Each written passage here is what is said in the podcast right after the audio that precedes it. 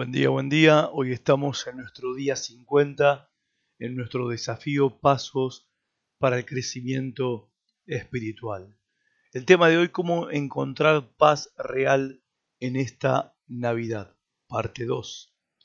Ayer comenzamos a analizar lo que se necesita para encontrar una paz real y permanente con Dios.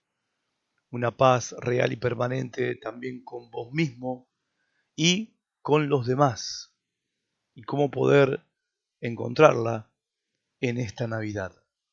Tenés que seguir tres pasos para encontrarla. Primero, lo hablamos ayer, necesitas alcanzar un momento de claridad. En segundo lugar, tenés que tener una actitud de humildad. Dios bendice la humildad. La Biblia dice en Santiago 4:6, Dios se opone a los soberbios, pero da gracia a los humildes. La gracia es el poder que necesitas para tener paz en tu vida. Dios se opone a los orgullosos, pero da gracia a los humildes. Tenés que cambiar tu vanidad por su serenidad. He estado caminando con el Señor por más de 30 años aprendí que a Dios no le impresionan mis llantitos, no lo conmueve. Pero la humildad toca el corazón de Dios. Cuando humildemente le pido ayuda, Él abre las puertas del cielo y derrama su misericordia. Reconocer humildemente que Él es Dios y no vos, que Él tiene el control, no vos, es la mejor vacuna contra los nervios, contra el estrés. Isaías 26, 12 dice, Dios nuestro, tú nos aseguras la paz y todo lo que hemos logrado ha sido por tu gran poder. ¿Cuándo fue la última vez que le dijiste eso a Dios? La única razón por la que estás vivo en este momento es porque Dios te hizo para amarte. Si Dios no te hubiera querido amar, no existirías. Fuiste creado por Dios y para Dios, y Dios quiere que aprendas a amarlo también.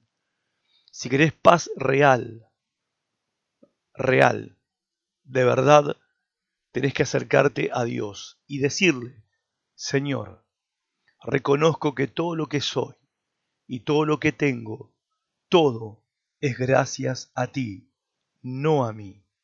Tú creaste mi vida, humildemente reconozco que te necesito. Mira, todos estamos rotos. Vos estás roto, yo estoy roto. Aparte de Jesús, todas las personas que han vivido alguna vez en este planeta han sido personas rotas, han sido personas quebrantadas. Y es por eso que no tenés paz, es por eso que vivís estresado, estresada. Es por eso que estás enfermo y cansado estar enfermo y cansado de estar cansado. Y es por eso que no podés resolver todos tus problemas. Para tener paz, tenés que reconocer humildemente ante Dios que estás roto, que estás quebrantado. No puedes encontrar la paz sin hacer eso. Es imposible. La palabra de Dios nos da una forma práctica de expresar humildad.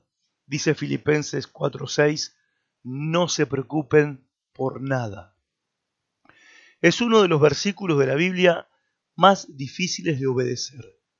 Lo pasamos por alto todos los días de nuestras vidas.